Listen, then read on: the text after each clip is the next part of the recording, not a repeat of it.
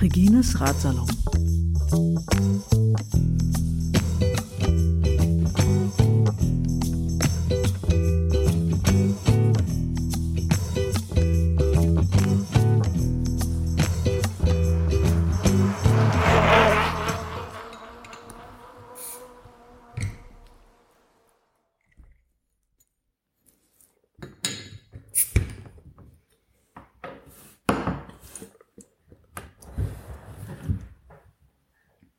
Das schäumt so ein Hefeweizen. Ja, ich kann auch nicht äh, eingießen, aber gut. Alkoholfrei ist halt leider auch nicht schaumfrei. Oder Gott sei Dank nicht schaumfrei. Das kann man ja auch nach und nach wieder machen. Andrea, ich sage erstmal Prost. Ja, hallo Regina. Herzlich willkommen im Radsalon. Freut Danke. mich, dass du da bist. Ja, das sind jetzt schon wieder Cheers. die Verplapper. Prost. Ja, danke, dass ich hier sein kann. Das war ja eine Überraschung, als die Anfrage kam. Ja, kein Bier vor vier, ne? Haben wir gerade so ja, geschafft. so ungefähr. Und das an einem Montag. Mhm. Aber ich glaube, so wettertechnisch haben wir äh, Glück, ne? Es ist nicht ganz so heiß. Glücklicherweise. Ja, So Regines Headquarter ist nämlich direkt im vierten Stock unter dem Dach. 28 Grad draußen, also das Ja, geht noch. Ich glaube, morgen mit 36 Grad draußen wäre es ein bisschen Fuck. problematischer gewesen. Aber das Bier ist kalt. Ja, mal gut. wunderbar, perfekt. So muss es sein. Sag mal, ähm, du fährst auch eine Univega, habe ich gehört. Ja, ab und zu, wenn ich auf äh, jetzt neu, wenn ich auf Reisen bin, fahre ich einen Univega, ja. Das ist aber auch schon älter, ne? Ja, also ich habe mal gerechnet, das muss so tatsächlich 28, 27, 28 Jahre sein. Oh. Ist ja tatsächlich sogar älter als meine Stadtgurke. Die bringt es jetzt auf 20. Ja, wobei ich denke mal, du bist mehr mit der Stadtgurke gefahren. Also meins, ich bin da mal mitgefahren, denn äh, ich glaube, ich habe bei meinen Eltern noch gewohnt. Kann sein, ja. Dann stand es viele Jahre in der Kammer, beziehungsweise dann bei mir in der Garage. Dann bin ich mal mitgefahren. Dann haben mich die Omas überholt, weil das halt so ein Mountainbike ist und das fand ich dann irgendwie nicht so toll. Ja, und dann habe ich mir halt so ein ja, Trekkingbike oder so für die Stadt geholt. Und das stand die ganze Zeit, die ganzen Jahre jetzt das Univega im, äh, in der Garage. Und wie kommst du, dass du es jetzt wieder äh, aufgemöbelt hast? Äh, welcher Tatsache verdankt es deinen Einsatz? Na, ich wollte, ich hatte mir überlegt, ein Reisefahrrad äh, zuzulegen. So, und dann war ich äh, in Moabit, den Namen nenne ich nicht, in, in einem Laden und wollte mir da mal so ein äh, Reisefahrrad angucken von, ich glaube, VSF oder wie die Teile heißen. Äh, ja, und da haben die mich irgendwie stehen lassen und nicht beachtet und dann bin ich raus und habe gesagt, gut, okay, in dem Laden gibst du keine 1600 Euro für ein Reiserad aus. Und dann habe ich gedacht, naja, eigentlich, die erzählen immer so bei Reiserädern, Stahlrahmen, 26 Zoll, ähm, habe ich doch irgendwie in der Garage zu stehen. Und ähm, es stand dann auch halt ein paar Jahre, weil die Gangschaltung nicht funktionierte. Ich war da zwar schon mal mit im Laden, aber äh, die ging nicht. Und Das ist, dann, ein, ist also ein Mountainbike, ne? 26 das ist ein, ist ein. Mountainbike. So, und dann bin ich halt zu dem äh, Fahrradladen meines Vertrauens. Und äh, ja, das geht alles, äh, kostet halt etwas Geld. Und dann habe ich gedacht, ich wollte mir das sowieso mal reparieren lassen, wenn Freunde da sind oder so, dass halt jemand noch damit fahren kann. Und ich sitze so schön aufrecht und das finde ich beim, also beim Radreisen irgendwie ganz praktisch, dass Ja. man nicht so sportlich so irgendwie hängt. Ja, ja. nicht so Nackenschmerzen? ja genau. Und hatte auch keine eingeschlafenen äh, Hände. Ja, und dann habe ich mir das halt umbauen lassen. Als dann klar war, dass ich äh, die Radreise mache. Ja. Die Radreise, was für eine, äh, was für eine Radreise. Jetzt die Tour Brandenburg. Ich wollte eigentlich eher was, also vorher was anderes machen, äh, eine andere Tour, weil noch nicht so ganz klar war, ob ich nun mit dem Fahrrad fahre oder ob ich doch wandern gehe. Ja, und dann äh, ist es dann doch die Tour Brandenburg geworden und damit bin ich dann im Juli losgefahren und habe gedacht, gut, das sind 15 Etappen. Ich fahre so weit, wie ich komme. Ist ja in der Nähe von Berlin. Jeder Ort hat, äh, äh, hat einen Bahnanschluss, dass ich wieder zurück nach Berlin komme, falls irgendwas sein sollte. Naja, Und dann bin ich losgefahren von Brandenburg an der Havel. Ja, ich sage erstmal nochmal herzlich willkommen, Andrea Brescher, in Regines Radsalon und würde, glaube ich, ähm, gerne nochmal äh, kurz einen äh, Überblick über das Programm geben. Ähm, und zwar, also erstens natürlich äh, mal noch das Übliche, mal noch ein bisschen hören, wie das mit dem Radfahren bei dir so ist und so weiter. Ähm, aber ich würde auch ganz gerne naja, ein Experiment ist es nicht, aber ich würde das ganz gerne sozusagen der Tour Brandenburg verquicken. Ähm, ich war nämlich, glaube ich, in der gleichen Zeit äh, unterwegs mit einem ähm, Anhänger, den ich quasi da auch mal testen wollte. Und da, da mal Nachfragen kamen, wie sich der denn nun fährt und wie die Tour eigentlich war und so weiter. Und ob ich da nicht mal einen Radsalon drüber machen könnte ähm, habe ich gedacht, das ist vielleicht ein ganz schöner Bogen, das quasi gemeinsam so ein bisschen ähm, abzuklappern. Genau, das steht uns also sozusagen heute bevor.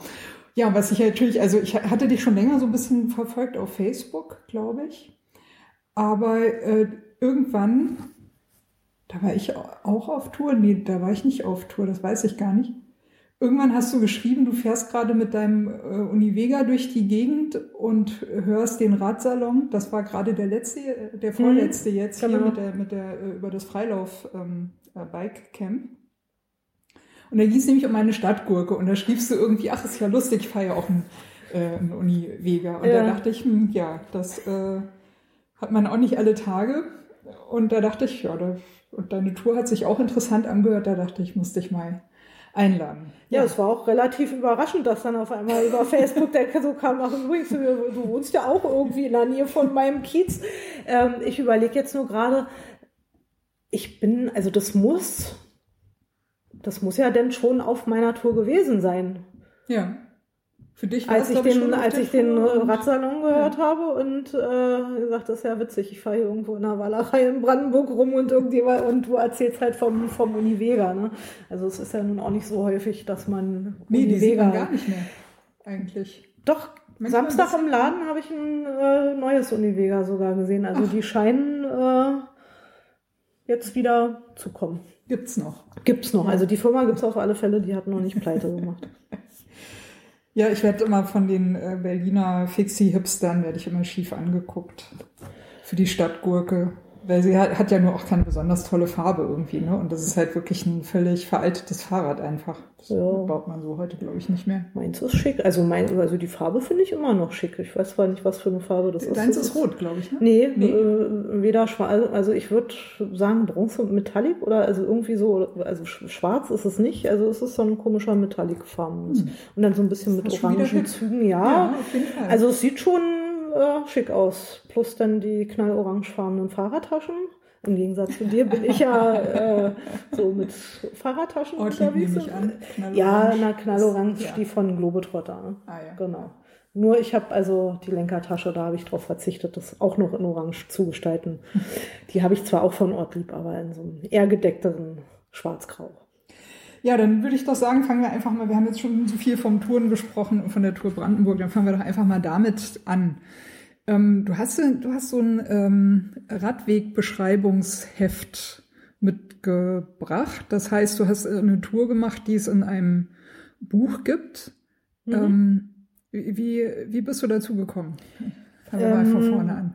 Also irgendwann letztes Jahr, äh, ich hatte eigentlich vor, eine Schweden-Reise kombiniert Fahrrad, äh, Fahrradwandern zu machen und dann war das aber irgendwie nichts und so und dann kam das halt immer mehr so mit äh, auch mal YouTube gucken, Radreisen und so und dann habe ich gedacht, ach naja, dann machst du halt einfach mal eine Radreise alleine, weil sonst mache ich immer so äh, geführte Radreisen und äh, halt nicht auf eigene Faust. Ja, und dann kam halt die Tour Brandenburg und ähm, das ist also auch eine ganz offizielle Tour. Die gibt's halt nicht nur in diesem Heft, in diesem Bikeline-Heft, sondern die ist halt auch offiziell ausgeschildert. Mal besser, mal nicht so gut. Äh, und dann habe ich gedacht, ja, ist ja praktisch. Von Brandenburg kenne ich halt. Ich bin zwar eine Berliner Pflanze, aber äh, so viel, außer so die Namen Eberswalde, Cottbus, Brandenburg an der Havel, ja, das kennt man halt, aber ähm, nicht, wie es da aussieht. Ich sehe gerade hier vorne ist so eine Übersichtskarte drin und da sind, sind auch so Tour-Etappen Mhm, irgendwie, glaube ich, so ein genau. bisschen eingemalt. Genau. Und diese Tour geht da relativ auch an den Grenzen von, vom Mhm. Land Brandenburg entlang. Ne? Nicht, nicht immer, nicht komplett durchgängig. Äh, Ich Hier sehe ich zum Beispiel lustigerweise nicht an der Oder entlang. Das Ja, finde ich nee. auch interessant. Ich ja. bin auch nur, glaube ich, zweimal kurz nicht in Brandenburg gewesen, sondern äh, hier irgendwo einmal kurz in ähm, Sachsen-Anhalt. Sachsen. Ja, genau. Und was ist das da unten? Der Sachsen. Äh, Sachsen. Also, aber also ganz Ja, merklich ja, ja, ja. wirklich nur einmal, wo dann ein Schild war, herzlich willkommen in Sachsen-Anhalt. Das andere habe ich, glaube ich, äh, weniger gemerkt. Und äh, Sachsen-Anhalt, das Land der Frühaufsteher. ja, mit der wunderschönen Stadt Magdeburg. Wobei ich finde die, naja, ich bin ja auch ein Frühaufsteher. Also der Wecker klingelt das erste Mal um 4.35 Uhr bei mir morgens. Also äh, schlecht, hätte ich ja. auch dahin gepasst. Aber in Magdeburg bist du nicht gewesen. Nee, ne? nee, nee, Mann, das wäre zu weit. Da hat es mich hingeführt, aber da kommen wir danach hin. Richtig. Genau, aber es, äh, genau, und hier im Inhaltsverzeichnis sieht man, das sind also die Touren, die sind die Etappen. Mhm. 15 insgesamt. Du warst ja nicht 15 Tage unterwegs, glaube ich. Doch, 15. echt? Ja, doch so lang. 15, 15 Tage. Ja, ich habe immer, es kamen immer wieder so Bilder, ne? Da hast Ja. du immer so Zusammenfassungen gemacht, Mhm, glaube ich, mhm. abends, ne? Von wo nach wo und wie viele Kilometer und so eine äh, Geschichten. Und das hörte gar nicht auf. ja richtig. Ich dachte, oh, die kurft jetzt so drei, vier Tage da irgendwie Ja, in Brandenburg rum. ja. Nee, es ging immer weiter und weiter und weiter. Da dachte ich, ui, da hat sie sich ja was vorgenommen. Ja, aber Genau. wie gesagt, das Schöne war halt, äh, ich bin losgefahren und habe gedacht, mal gucken, äh, wie lange ich es aushalte, weil gesagt, naja, äh, können drei Tage werden, kann sein. Ich hatte ja das alles auch noch vor, mit Zelt zu machen. Mhm. Also ich hatte ja mein Zelt, meine Isomatte, mein Schlafsack, alles bei. Ähm, als ich in Rathenow angekommen äh, bin von Brandenburg an der Havel mit dem Fahrrad, hieß es denn abends, äh, es soll gewittern, äh, stark Regen. Und dann habe ich gedacht, nee, ich noch nie im Zelt übernachtet. Möchte da jetzt nicht irgendwo im Zelt landen. Und dann bin ich halt noch ein bisschen weiter die Tour Brandenburg. Also es waren dann am ersten Tag nicht 55, sondern ungewollt 97 Kilometer, weil ich halt noch weiter gefahren bin als Rathenow. Ich bin bis Rhino gefahren und hatte da dann äh, so ein kleines Pensionszimmer. Und habe mich gefreut, als ich im Bett lag und das, Das anfing zu gedacht, Nein, ich Alles richtig nicht im gemacht. Zelt. Ja. Und da hat sich das auch äh, relativ schnell rauskristallisiert, dass so ja Zimmer oder Hotelzimmer und, und Toilette und Dusche en suite, also am Zimmer, doch irgendwie so eher mein Ding sind als der Zeltplatz. Naja, es war ja auch ziemlich warm, ne? Also das ging ja da los mit der heißen, Ja. äh, mit der heißen Phase, wenn, wenn ich mich recht entsinne. Mhm. Wobei die ersten Tage ging es noch, also der wirklich der heißeste Tag war der, äh, der Tag von, also die letzte Etappe von Bad Belzig nach Brandenburg an der Havel. Mhm. Davor war es auch schon 30 Grad, aber es war halt auch viel durch den Wald und Mhm. äh, das ist dann natürlich herrlich. Ne? Man wird so dankbar für Bäume. Ja. Unglaublich. Ich habe ja. dann auch geguckt, wo ich dann anhalte, wenn halt nichts war, wo dann ein Baum ist, wo Schatten ist. Also es ist wirklich, da achtet man dann drauf. Ähm, mal nochmal äh, grob zur Orientierung. Also diese, diese 15 Etappen sozusagen, die gehen von der Stadt Brandenburg zur Stadt Brandenburg. Und soweit ich das hier im groben Überblick sehen kann, also die kürzeste Etappe ist 42 Kilometer. Es ist keine über 100, 99,5. Ja, und die habe ich auch noch abgekürzt, weil ich an dem Tag äh, weiter als nach Herzberg gefahren bin. Da bin ich äh, bis nach Schwarzheide gefahren, Ah, weil ich okay. gedacht habe, gut, okay. Aber das hat sich irgendwie so auch unterkunftstechnisch angeboten. Was ist dein äh, Gesamteindruck von der, von der Tour gewesen? Wie, wie waren die Radwege? Wie, was äh, so insgesamt würdest du sagen, kannst du empfehlen oder?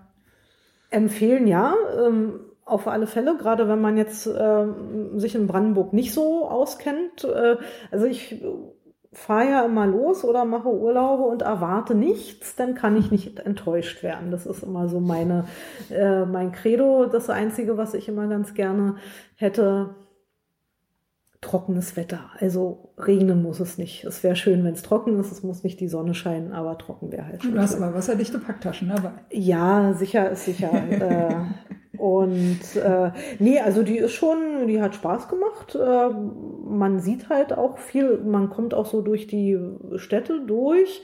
Das ist manchmal so ein bisschen tricky gewesen, ähm, da die Ausschilderung dann wieder rauszufinden. Mhm. Und dann war auch auf einer Etappe ein ganz kleines DIN A4-Blatt irgendwo am Baum, dass es irgendwann in zig Kilometern nicht weitergeht. Äh, und dann muss man halt wieder das ganze Stück zurück. Aber Nein. das ist mir nicht alleine so gegangen. Und die Anwohner sagten, na, na ja, dann gehen Sie doch da vorbei. Das ist doch nur dieses kleine Stück Baustelle und dann Manche sind da nicht so und ich hatte ausgerechnet den Tag einen, der saß da in seinem Trecker. Oh, was machen Sie denn hier? Ich habe gesagt, ja, ich wollte nur dieses kleine Stück, da steht da vorne, dass das hier nicht weitergeht. Ähm, aber ich gesagt, gut, habe ihm einen schönen Tag gewünscht und bin dann halt zurückgefahren. Oh. Aber das war, der Rest ging, äh, ja, mit der, mit der Ausschilderung. Ähm, das gibt ja auch einen GPS-Track zu der Tour, den hatte ich auf meinem Garmin. Ähm, ja, das war aber auch nicht immer ganz so, weil zwischendurch werden die wahrscheinlich auch die Tour ein bisschen geändert haben. Also ich habe immer gedacht, gut, wenn da ein Schild ist, ganz eindeutig, dann nimmst du das Schild und fährst und nimmst nicht den Track. Mhm. Und die Straßen oder die Fahrradwege waren, also ich würde mal sagen, zu 80 Prozent gut das sehr gut.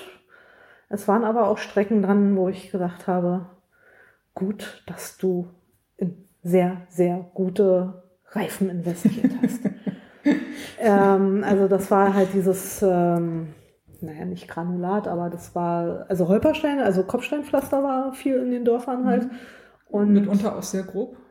Und dann ja. sehr grob und dann war es halt dieses, ähm, ja, wie nennt man das, was so mit Sand aufgekippt ist und kleinen Steinen und die Steine werden spitz und immer spitzer, so ich, Schotter, mhm. Kiesel. Äh, Kiesel irgendwie auf jeden Fall, ja. habe ich so bei einigen, äh, habe ich gedacht, wenn ich das Ding mit meinem Trekkingfahrrad gemacht hätte, mit diesen, die sind nicht so dick, die Reifen, äh, Hättest du geflucht. Ich glaube, da hätte ich äh, mindestens zwei oder dreimal irgendwie mit dem Platten rechnen müssen und ich hatte diese Marathon, nee, Schwalbe Marathon Mondial drauf. Mhm. Ähm, und ja, die haben alles weggesteckt, glücklicherweise. Ja, gut, ich meine, der Schwalbe Marathon ist ja auch schon seit mehreren Jahrzehnten Klassiker ja. in dem Bereich, von daher. Nee, also das sollte war, man das erwarten, dass er damit umgehen ja, kann. Aber da habe ich dann wirklich so manches Mal gedacht, Gott sei Dank, hast du diese Reifen. Sonst hätte ich wahrscheinlich äh, absteigen müssen und äh, hätte dann die Passagen des Fahrrad geschoben. Also das war, aber es war nicht viel. No, Nochmal zur äh, Tour. Also ich würde auch gerne gleich mal noch äh, hören, was du so an Gepäck dabei hattest. Ist ja auch immer so, ne? Äh, wie nennt man das denn? Ähm, Kit, Kitlist. Mhm. unter den, unter den äh, Bikepacking-Freaks mhm. sozusagen. Mhm. Ja, bei äh, dieser Tour so insgesamt rückblickend, was würdest du sagen, war so dein persönliches Highlight? Was hat dir am meisten Spaß gemacht? Wo ist dir so das Radlerinnenherz aufgegangen? äh, naja, das, das waren mehrere Situationen und meistens dann die Situationen, äh, ähm, ja, Brandenburg hat ja keine Berge. Also ich sage mal, das sind Hügel, aber für mich äh, waren das halt schon teilweise Steigungen, wo ich dann da äh, in meinem Sattel saß und habe gedacht, bloß nicht absteigen. Du möchtest dieses schwere Rad nicht schieben. Bleib auch drauf. Und also ich bin dann wirklich auf dem, auf dem leichtesten Gang eines, was ist das, äh, 21 Gangfahrer das, glaube ich, gefahren. Mhm. Äh, und dann halt dieses zu schaffen, da oben anzukommen und wenn dann halt äh, so gerade Strecke oder Wald und ja, wenn ich Leonardo DiCaprio gewesen wäre, hätte ich dann wahrscheinlich geschrien, I'm the king of the world.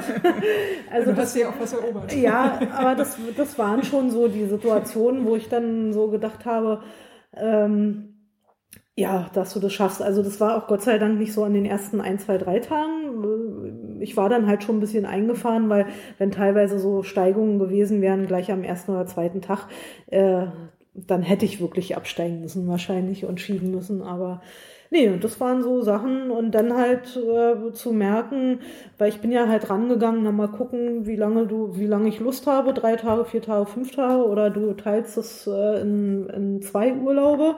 Und als ich dann so gemerkt habe, oh, jetzt ist schon der achte Tag, das ist ja jetzt schon über Bergfest und der neunte.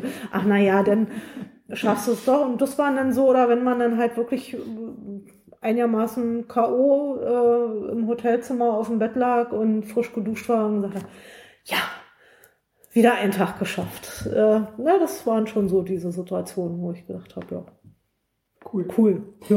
hm? So generell, wie, wie verhält sich das so mit dem Relief? Würdest du sagen, können auch, ähm, sagen wir mal, RadreiseanfängerInnen fahren, weil man hat jetzt nicht allzu schwere Hürden vor sich? Also für solche Reise war, bin ich ja oder war ich ja eine Reiseradanfängerin. Also war, ich, war deine erste längere Reise auch mit Gepäck, oder? Also ich hatte eine Reise vor äh, sechs Jahren mit meiner Mutter. Da ging's äh, von, von Berlin nach Usedom. Mhm. Das war aber halt auch abgesch... Also das war natürlich kürzer, die Strecke. Und äh, Mama war da 66 oder 67. Ähm, da haben wir natürlich kürzere äh, Etappen gemacht. Ähm, und dann hatte ich noch mal eine geführte Bildungsreise äh, in Brandenburg mit dem Fahrrad für fünf Tage, aber so richtig alleine nie. Mhm. Ansonsten sind halt die Radreisen immer so eher weiter weg, so Thailand, Vietnam und so. Und die Hast sind dann geführt. Gemacht, ja, die sind dann aber ah, ja. geführt. Ähm, Darf man Werbung machen? Schleichwerbung?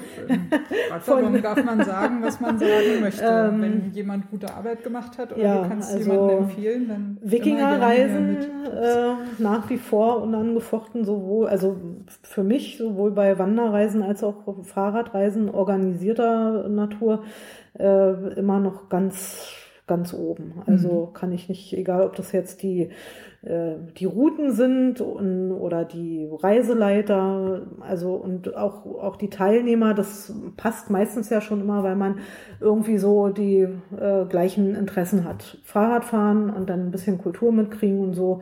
Also das ist, wie gesagt, für mich äh, unangefochten Nummer, Nummer eins. Hast du bei denen mal was gemacht und bist da geblieben oder hast du mal eine Weile andere auch ausprobiert? Oder wie, ähm, wie sind da so deine Erfahrungen in dem Gesamtfeld? Das ist jetzt natürlich, hast du mich auf den richtigen oder den falschen Fuß erwischt. Ich habe natürlich, ich habe keine Erfahrung mit anderen äh, Radreiseunternehmen.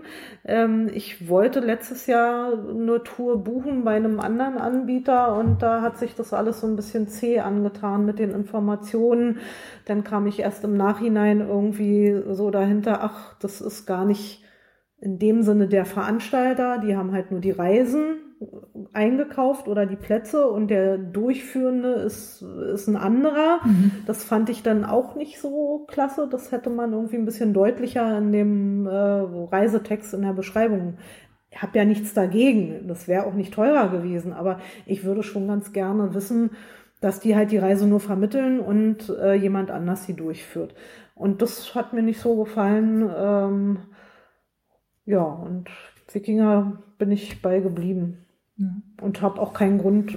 Sicherlich, man guckt sich äh, die anderen Anbieter auch an, aber bis jetzt hatte ich noch keinen Grund zu sagen, ich wechsle. Ne, ja, aber das, bin, ist, ja auch, Wikinger. ist ja auch eine Qualitätsaussage, ne? wenn man sagt, irgendwie, auf, gut, ja. bin da zwar vielleicht durch Zufall von Anfang an mhm. gelandet und habe keinen Grund mehr, was anderes zu suchen. Ja. Ich meine, das sagt ja auch was aus. Ja, und die haben auch immer noch, ich glaube, also die haben ja auch eine, eine Stiftung gegründet und ich glaube, fünf oder zehn Prozent des Reisepreises gehen halt auch noch in diese Stiftung und da sehen die zu, dass die vor Ort halt äh, mhm. in den Ländern äh, irgendwie halt äh, bestimmte Projekte noch unterstützen. Also, äh, kulturverträglicher also hat, Tourismus. Hat, sozusagen. hat auch, finde ich, immer noch so, ein, äh, so eine Sache, die ich ganz gut finde, dass die also nicht nur die Dollarzeichen in, in den Augen haben.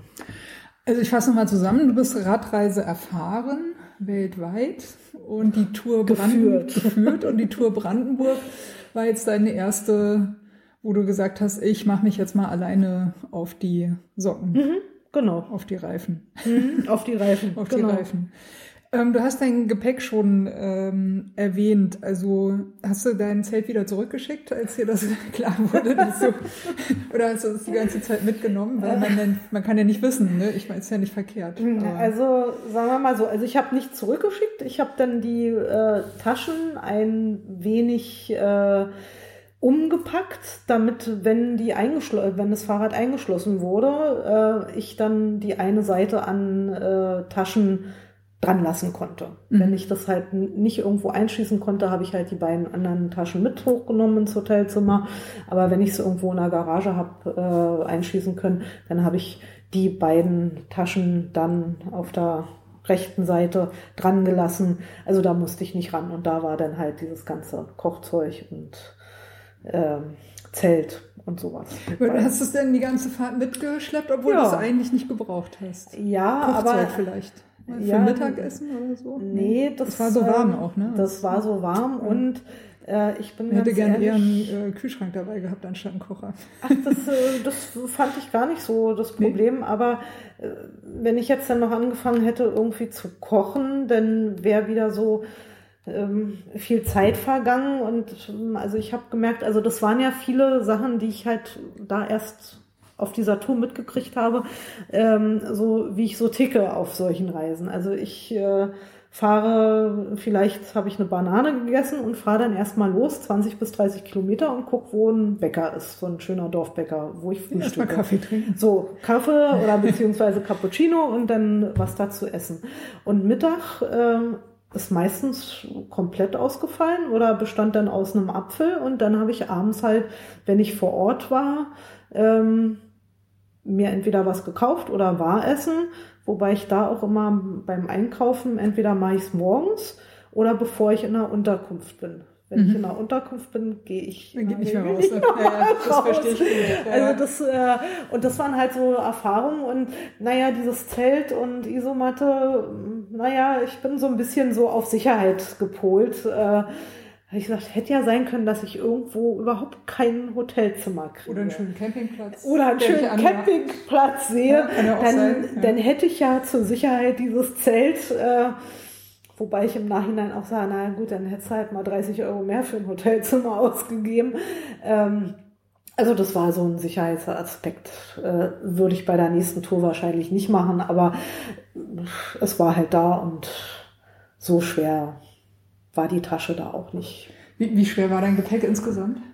Ähm, also hinten, Ungefähr. hinten mhm. auf jeder Seite knapp fünf, mhm. eher weniger und vorne waren es so inklusive Wasser, weil es war warm und äh, es gibt leider nicht in jedem Dorf einen Friedhof, wo man sich Trinkwasser besorgen kann. Mhm. Ähm, und vorne waren es meistens so, also dreieinhalb, wahrscheinlich so in dem Dreh. Also ich habe also mich 13, schon, 14 Kilo insgesamt. Ich habe mich schon ein bisschen zurückgehalten. für meine Verhältnisse. Ja, na dann haben wir natürlich jetzt eine typische Frage, ne? auf was hättest du verzichten können? Was hat sich als ähm. völlig überflüssig rausgestellt? Jetzt mal jenseits vom, äh, vom Zelt, aber das, äh, das ist ja verhandelbar, wie wir gehört haben. Ja, ähm, hast eine Packliste gemacht. Ich habe mir Sehr aufgeschrieben, was ich, was, ja. was ich äh, nicht gebraucht habe. habe ich beim Wandern früher auch mal immer mal gemacht, in der Hoffnung, dass sich das irgendwann optimiert. Aber, ja, ja, aber also ich bin also für, für meine Verhältnisse, also früher bin ich, also als es noch keine Gepäckbegrenzung gab, äh, habe ich es auch geschafft, mit 30 Kilo zwei Wochen Mallorca zu machen. Also das äh, ja, kann man machen. Also von, von daher, also ich bin da schon sehr äh, äh minimalistisch geworden. Naja, also Zelt, Isomatte, Schlafsack habe ich nicht gebraucht. Dann gibt's noch so eine schöne Picknickdecke, so eine große, die ist auch nicht schwer. Äh, die hat auch nur so Maß 5 mal 5 Zentimeter oder so. Ähm, habe ich nicht gebraucht. Können wir auch die Isomatte nehmen zu. Genau, ich mhm. brauchte natürlich auch mein Kissen, das aufblasbare Kopfkissen nicht, weil ich hatte ja im Hotel immer ein Kissen. ähm, so einen Seidenschlafsack habe ich immer mit bei, den brauchte ich nicht, aber den würde ich immer mitnehmen, falls man halt einfach mal irgendwo ist, wo man so das Gefühl hat, naja, so ganz sauber ist das vielleicht nicht, dann ja, ist vielleicht bei der Hitze auch ganz angenehm, ja. so einen Seidenschlafsack noch drunter zu haben. Genau, aber das nehme ich auch mit. Äh, das nehme ich auch auf jede Reise mit. Das ist äh, der Seidenschlafsack, der ist so leicht. Äh, den habe ich immer bei. Klein auch sowieso. Hm. Sitzkissen habe ich auch nicht gebraucht. Äh, Kann man auch eine Isomatte nehmen eigentlich. genau. und ja. äh, Toilettenpapier und Schaufel. Weil leave no trace, ne? Also ja, man will ja. richtig. Ähm, habe ich nicht, äh, habe ich tatsächlich nicht gebraucht. Ich musste nur einmal in der Walachei Äh, und die aus Verlegenheiten helfen. Da waren, ja, und da war dann aber auch Mülleimer und alles da. Also da hätte ich dann, nö. Und ansonsten habe ich eigentlich, ähm, ja, ich hätte so Klamotten vielleicht ein bisschen, äh, nehme ich nächste Mal anders mit.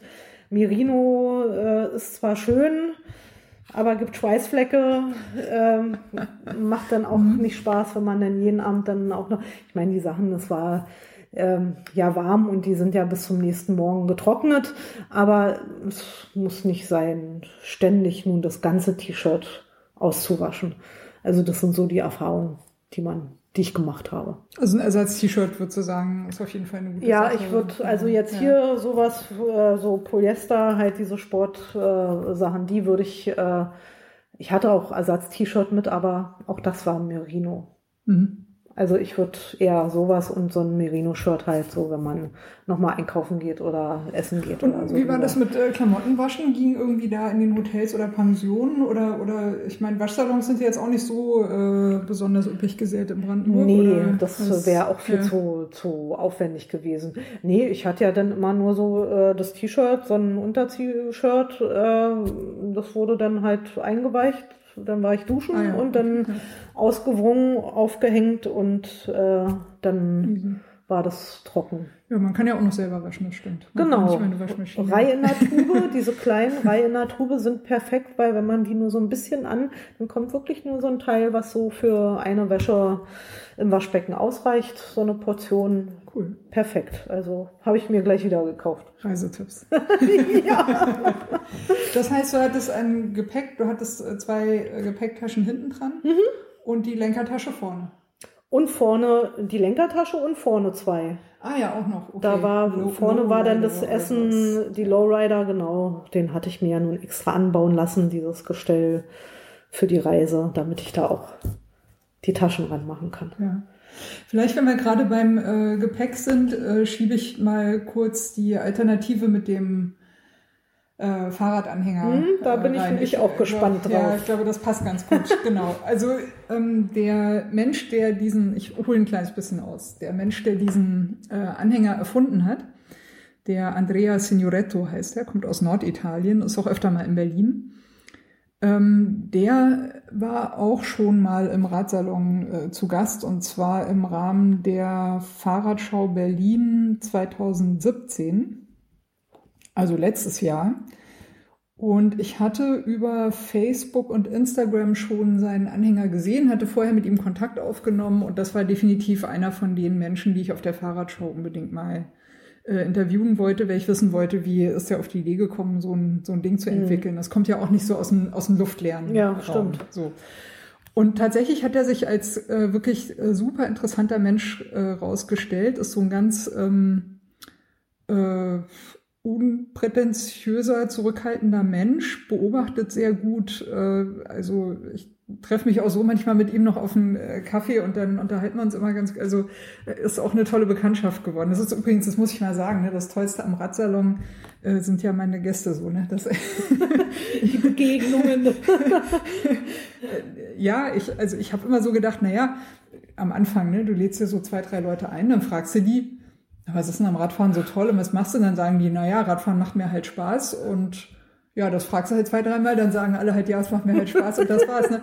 Und das ist aber gar nicht so. Also es kommen so, so unterschiedliche Geschichten raus und ich bin mittlerweile wirklich, ähm, also so jeder Radsalon ist auch immer so, so ein kleines Geschenk an mich selbst irgendwie. Das ich Wobei es ja mhm. sicherlich auch äh, von dir kommt. Also es ist ja so, du tust ja auch dein, äh, äh dein mein Teil. Dein Teil dazu, ja. trägst ja deinen Teil dazu äh, bei, dass das dann halt so wird, wie es oder so ist, wie es ist und äh, nicht nur, ja, Fahrradfahren macht halt Spaß. ja, gut, klar, ich bin natürlich auch interessiert an den, an den Geschichten so, ne? Und äh, frage ja auch immer nach, manchmal denke ich, ich frage ein bisschen zu viel nach oder gehe zu viel ins Detail, aber äh, ich glaube, das hat sich mittlerweile ganz, ganz gut und ganz richtig eingespielt. Ja, jedenfalls den Andrea habe ich eben auch äh, dann gefragt und stellte sich raus, der kommt aus Norditalien. Und der ist da oft in den äh, norditalienischen Bergen, es geht ja schon zu den Alpen hin, äh, Mhm. unterwegs. Und zwar macht er gerne diese, ich glaube, Gunnar Fehler, Fehlau würde das jetzt als so ähm, Micro-Adventure bezeichnen, so äh, ein, ein, ein Overnighter. Ne? Mhm, So mhm. Samstag früh raus und eine Nacht äh, draußen und bis Sonntagabend wieder zurück. So, ne? Da ist äh, Andrea auch so, so diese. Fraktion. Auch richtig cool ist. Also das dort in dieser Gegend. Ja. aber das habe ich also auch noch so irgendwann mal äh, auf dem Zettel, so wirklich sowas mal loszufahren, äh, Samstag früh, dann irgendwo übernachten und weil das ist ja dann schon so ein kleiner Ausstieg, so ja. Mikro, Mikroabenteuer, ja, Mikroabenteuer. Ich, ich glaube, ich könnte dir da mal, das hast du ja wahrscheinlich schon gehört, ne, das Freilauf-Bike-Camp Mhm. empfehlen, weil da Mhm. geht's ja auch quasi Freitagabend dann los. Da habe ich nur keine, Und- und was ist da, da habe ich keine Zeit. ah, ja, schade. Ja, nee, aber ich habe, Ja. hast du heute ja auch das ja noch mal mal wieder. gepostet. Ja, ja, genau. Ja, ja. Ähm, genau. Und der äh, Andrea, der ist dann öfter auch mal mit, dem- mit dem Fahrrad rausgefahren, Mountainbike, äh, Trekking, Rad einfach da hoch in die Berge, klettert auch. Und äh, der war unzufrieden mit der Gepäcksituation. Und deswegen hat er diesen Fahrradanhänger entwickelt. Und das Besondere an diesem Fahrradanhänger ist, dass der nicht nur ein Fahrradanhänger ist, sondern man kann ihn zusammenklappen und dann ist es ein Rollkoffer. Und das ist natürlich ziemlich genial. Und ich habe jetzt tatsächlich auf der äh, Fahrt mal geguckt, also während du die ähm, Tour Brandenburg gemacht hast, äh, bin ich von Berlin äh, ins Weserbergland gefahren, nach Höxter, äh, um genau zu sein. Und äh, es war für mich, glaube ich, jetzt zum ersten Mal seit 18 Jahren, dass ich überhaupt mal wieder so eine, also eine Radreise gemacht habe. So, ne? Mit, also nicht nur einen Tag oder so, ne, sondern richtig paar Tage unterwegs und auch mit Gepäck. Also ich bin äh, bisschen verwöhnt. 2015 habe ich die Deutschlandtour gemacht, aber da hatte ich ja Wohnmobil Support. Das ist nicht ja, das vergleichbar. kann man nicht vergleichen, das ist wohl wahr. Genau. So, und äh, das Ziel war natürlich auch wirklich diesen äh, Anhänger mal zu testen. Also ich habe ähm, äh, zu Weihnachten äh, gab es bei uns eine Gewinnausschüttung bei meiner letzten Arbeit und das hat mir hat gereicht, dass ich mir diesen Anhänger leisten konnte. Auf den war ich irgendwie scharf. Dachte, ich muss das Ding unbedingt haben. Ich habe mir selber zur Bedingung gemacht, ich natürlich die, die Kombination sehr, sehr verlockend finde zum Reisen. Ne? Also du kannst tatsächlich, äh, und das habe ich jetzt natürlich auch ausgetestet, also du willst mit Fahrrad und Gepäck irgendwo hin. Und sobald das kombiniert ist mit einer Zugfahrt, wird es schwierig. Darf ich da mal Ja, dazwischen gerne, fragen, gerne. so zum, zum, zum Ja. Verständnis? Ähm, ich fahre jetzt mit dem, ich habe ja dieses Teil, den Anhänger ja gesehen, hast du ja gepostet. So, ich komme jetzt äh, am Bahnhof an und dann kann ich den mit dem Gepäck, was da drin ist, so umbauen, dass es ein Genau. Rollkoffer. Genau. Ah, Und das jetzt dauert keine wird drei Minuten. Einiges noch klarer. Ja, das ist ja, das Genau. ist natürlich äh, Knall. So, und da habe ich mir gedacht, okay, also ich mache das ja fast nicht mehr, aber ich mache es natürlich auch nicht, weil es kompliziert ist. Mhm. Du musst mit der Bahn erstmal dein Fahrrad transportiert bekommen, auch ohne Gepäck. Ne? Und dann ist die komische Fahrradreservierung, geht's nicht mit Einzügen. Da habe ich mir gedacht, okay, bevor ich dieses Problem nicht so gelöst habe, dass es für mich interessant wird, mit dem Zug zu fahren, brauche ich auch diesen Anhänger nicht, weil das ist dann Quatsch. So. Also habe ich äh, ein halbstündiges Gespräch geführt mit einer sehr freundlichen Dame von der Bahnhotline. Und hab, meine Frage war, was ist die zuverlässigste Art, ein Fahrrad transportieren zu können? Und dabei kam tatsächlich raus, also Regionalexpress und Regionalbahn kannst ja dein Fahrrad sowieso meistens mitnehmen, brauchst du eine Fahrradkarte. Kann aber passieren, wenn es sehr voll ist, geht halt dann nicht, ne? Oder wirst du rausgeschmissen mit dem Fahrrad. So. Andere Möglichkeit ist natürlich, du musst einen Fahrradplatz reservieren. Kostet Geld. Und gibt dir übrigens aber auch keine Sicherheit. Kann passieren, dass alle Fahrradplätze doch belegt sind, dass es eine Fehlbuchung war, dass äh, irgendwie noch Leute zusteigen oder jemand mit der Bahncard 100 noch dazu kommt, der muss ja nicht reservieren, der kann ja einfach sein Fahrrad äh, mitnehmen zum Beispiel ne? und so weiter und so weiter. Also das, die, diese Reservierung mit der Fahrradkarte gibt dir nicht die Sicherheit, die man sich davon erwartet. Das hätte ich jetzt so nicht gedacht. Aber ich habe es Mhm. auch noch nicht, also nicht weiter belesen, aber das hätte ich jetzt nicht gedacht. Ich habe Ja. gedacht, wenn ich eine Reservierung habe, habe ich eine Reservierung. Nee, kann passieren. Okay. Und dann stehst du da, ne? Dann kannst du ja sozusagen wegen deines Fahrrades den gebuchten Zug auch Mhm. nicht nehmen. Und wenn du dann aber die Zugbindungen hast, dann bist du, glaube ich, ziemlich gearscht. Und das will man auf einer Reise eigentlich Mhm, nicht richtig, haben. richtig. So. Also nach Erörterung in alle Richtungen sind wir zu folgendem Schluss gekommen. Die höchste Wahrscheinlichkeit, dass dein Fahrrad zuverlässig mitgenommen wird, ist, wenn dein Fahrrad kein Fahrrad ist, sondern ein Gepäckstück. Dann, wie wird dein Fahrrad zu einem Gepäckstück, ist jetzt natürlich die interessante Frage. So, entweder du hast einen Brompton, dann ist dein Fahrrad Ja. sowieso ein Gepäckstück Ja. und kein Fahrrad, das ist kein Problem. Ähm, oder du hast eben eine Fahrradtasche. Und ich habe eine Fahrradtasche gefunden, sehr günstig, äh, von äh, Zulu Fix, die war auch runtergesetzt für 65 Euro. Diese Fahrradtasche ist extra so gebaut, dass sie leicht ist, die wiegt 900 Gramm und zusammenfaltbar. Aber das ist für Rennräder, ne? Also Für alle Räder. Also ich könnte da auch so ein, die Gurke Ja, hier machen. Ah ja, okay. Genau, Aber du auch. musst da was abmontieren oder kannst du das? Die ist völlig variabel und das finde ich so geil an dem Ding. Aha. Also der erste Punkt eben, ne, leicht und zusammenfaltbar. Mhm. Das heißt, ich kann auch meinen Rucksack nehmen und mit dem Fahrrad und mit der Bahn, weil wenn ich auf dem Fahrrad sitze, kann ich diese Fahrradtasche einfach zusammenfalten und unter meinen Mhm. Rucksack klemmen und das Mhm. tut mir nichts. Ja. Also das ist, ein, ist super modular im Prinzip. So. Ähm, der zweite Aspekt ist, du kannst dein Fahrrad auf viele verschiedene Arten einpacken. Die leichteste, das also aller einfachste Verpackung ist, Vorderrad rausnehmen, vor, also Fahrrad in die Tasche rein, dann guckt oben noch der Sattel und der Lenker raus, Vorderrad auch in die Tasche rein, fertig. Mhm. Das ist so das Allerleichteste. Und das reicht schon, damit dein Fahrrad kein Fahrrad mehr ist, sondern ein Gepäckstück im Sinne der Bahn. Und ich müsste dann nicht reservieren und ich müsste auch nicht für das Fahrrad bezahlen. Genau. Ah ja. Okay. Das ist so 65 Ja. Euro für so eine Fahrradtasche auch schnell wieder raus. Also Ja, das ist cool. wirklich ein äh, günstiger, guter Deal. Gut zu wissen. So. Die nächste Variante ist, äh, die Sattel rausziehen. Ist ja auch noch eine relativ einfache Geschichte. Ähm, und äh, den Lenker kannst du auch noch rausmachen. In der Tasche selber ist noch so, ein, äh, so eine Halterung, da kannst du den Sattel unten äh, noch festklemmen mit so einem Gummizug. Der Lenker ist ja sowieso dran durch die ne, ähm, Bremsen, Mhm. Schaltung und so weiter. Den wirst du quasi So einfach vorne rein. Mhm. Easy. Okay. Wenn du willst, kannst du auch noch das Hinterrad auch noch rausnehmen, aber brauchst du eigentlich fast nicht mehr. Also das, das wäre mir dann schon wieder zu viel mit Kette und allem drum und dran Genau. rausnehmen. Nö, dann So. Also du kannst dein Fahrrad sozusagen in dieser Tasche so viel verpacken, wie du willst. Wir haben es ja auf Tonwahl. Also wir Ja. haben es ja, na, dann die, muss ich mir dann mal angucken. Ja, also hört sich Fix, also kann ich empfehlen. Die Ja. sitzen in der Ukraine, ganz äh, pfiffiges kleines Unternehmen, machen auch äh, schöne andere äh, Fahrradteile. Mhm. Super freundlich übrigens, guter Support. Musst du da ein, zwei Mal ein bisschen nachfragen, weil der mit der Lieferung war es ein bisschen schwierig. Die waren total freundlich, haben total viel erklärt. Ähm, echt toll. Also Zulu Fix, ja. Kann ich äh, mit gutem Gewissen Werbung für machen.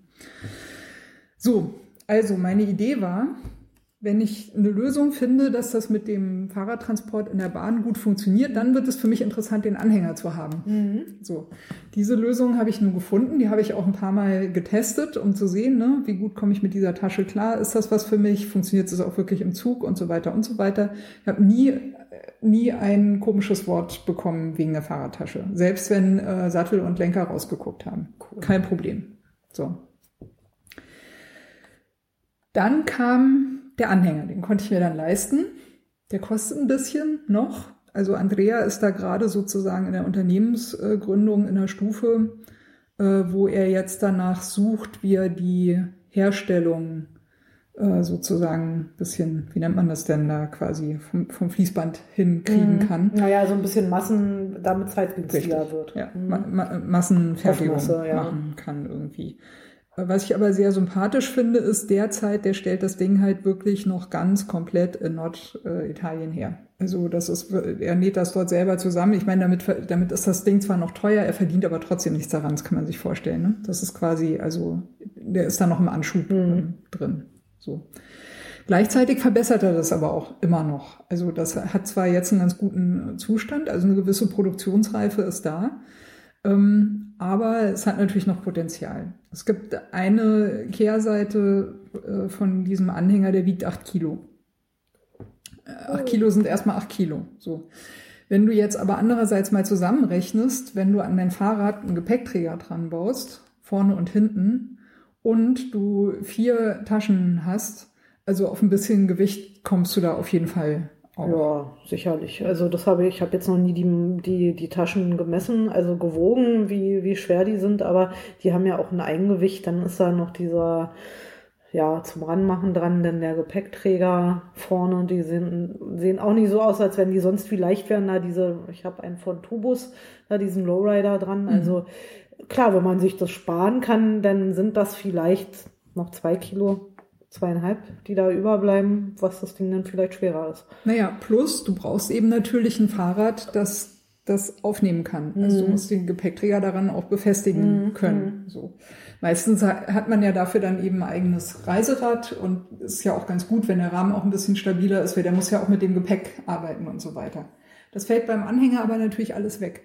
Weil der Anhänger, der wird befestigt über einen Schnellspanner. Das heißt, du tauscht einmal den Schnellspanner aus und dann kannst du den Anhänger an jedes Fahrrad dranhängen, das cool. du hast. Also vorausgesetzt natürlich die, die Klemmbreite äh, stimmt, also die mhm. Achsbreite stimmt. Aber das ist äh, ziemlich flexibel eigentlich für, für alles Mögliche. So. Ähm, das heißt, du hast erstens einen Vorteil im Gepäcktransport.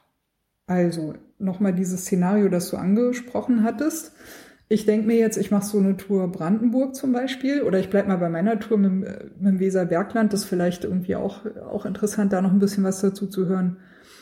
Äh, meine Idee war, ich fahre äh, mit dem Fahrrad nach Höxter und fahre von Höxter dann mit dem Zug wieder zurück nach Berlin. So, ich bin ähm, Berlin-Magdeburg gefahren, war die erste Tour. Magdeburg-Goslar war die, die zweite Etappe und die dritte Etappe war dann äh, Goslar-Höxter diese ähm, erste äh, Etappe nach Magdeburg, die hat halt tatsächlich alles dabei gehabt. Da waren äh, Panzerplattenwege, Kopfsteinpflaster, ähm, paar Feldwege, war trotzdem super gut. Habe ich auch mhm. mit dem Rennrad mit meinen 23 Millimeter Reifen irgendwie ließ sich das alles ganz gut meistern. Und der Anhänger war einfach super klasse. Den hast du fast nicht gespürt. Und das ist für mich ein, schon mal ein immenser Vorteil vom Anhänger gegenüber dem Gepäck. Das Gepäck hast du immer im Rahmen drin. Das macht dein Rad schwerfällig. Aber man muss aber ja je, je immer dran denken, dass man da hinten noch was dran hat. Wie verhält, ja. Äh, wie verhält sich das denn so? Äh, Kurve, Wenden, also das muss man sicher, ähm, also bei den Taschen, da denke ich nicht großartig drüber nach, weil ich sitze da drauf, äh, wo ich durchkomme, passen auch die Taschen durch, so ungefähr. Aber das Ding, das sieht ja nicht gerade sehr klein aus, was da hinten noch so dran ist. Es ist lang, aber es ist mhm. halt auch mhm. sehr niedrig. Mhm. So, das mhm. heißt erstmal, also eine Frage kam wegen Wind. Wind ist damit überhaupt kein Problem, weil dafür liegt es einfach zu niedrig mhm. auf der, mhm. auf der Straße. So. Ähm, Stichwort Kurven. Man muss Kurven ein kleines bisschen weiter fahren. Das, also vor allem, wenn man enge Kurven hat, da muss man sich so einfach ein bisschen eingewöhnen. Ich habe, glaube ich, bei dieser ersten Etappe so 30 bis 50 Kilometer gebraucht, dann war ich drin. Also mhm. das mhm. war dann egal. So.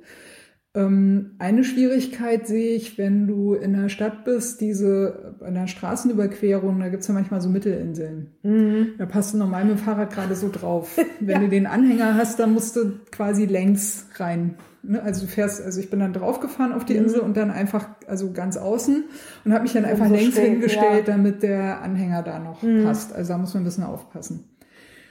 Ähm, ein Vorteil davon ist allerdings, die Autofahrer haben mich viel weiträumiger überholt, weil die früher zum Überholen ansetzen.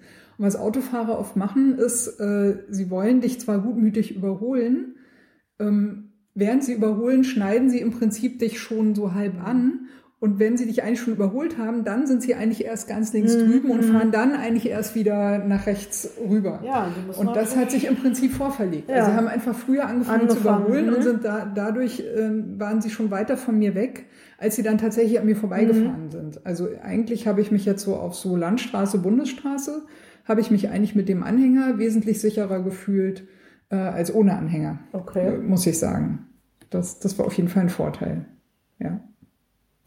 Ich hatte am meisten äh, Schiss davor, dass ich so, äh, es gibt ja manchmal diese, ich weiß gar nicht, wie man die nennt, ähm, also nicht, nicht Poller, sondern so äh, Radwege, Absperrung, wo man sich so durchfädeln muss. Mhm. Ja, ja, du machst die richtige Geste, genau, so, so links, rechts einmal durch. Genau. Irgendwie. Da hatte ich Schiss davor. Das ging aber super gut. Also muss man halt weit anfahren, dann kann man sich aber gut durchschlenken. Ja, aber das, das hast du, äh, also das hatte ich an zwei oder drei, also hier, ne, mhm. die so aussehen. Ähm, Fahrradschranken. Selbst, ja, nicht, aber das hatte ich selbst mit den, ähm, das äh, hatte ich selbst mit den Taschen.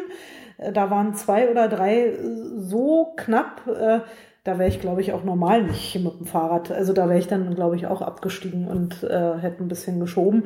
Und da bin ich halt einfach vom Fahrrad runter und habe dann also rechts und links runter mit dem Bein und habe mich da äh, rumlaviert. Also das passiert dir mit den Taschen auch. Mhm. Also das ja, wobei der Anhänger, der ist nicht breiter, als du selber bist. Übrigens. Also das heißt, du hast ja nicht das Problem mit der Breite ja. sondern du musst einfach nur gucken, ja, dass Länge. du quasi weit genug ja. na, um die Kurve kommst, einfach, dass der Wendekreis sozusagen weit genug ist. Aber das ging. Also da. Und zur Not machst du ihn ab. Ja, geht auch. Ja, genau. Ja.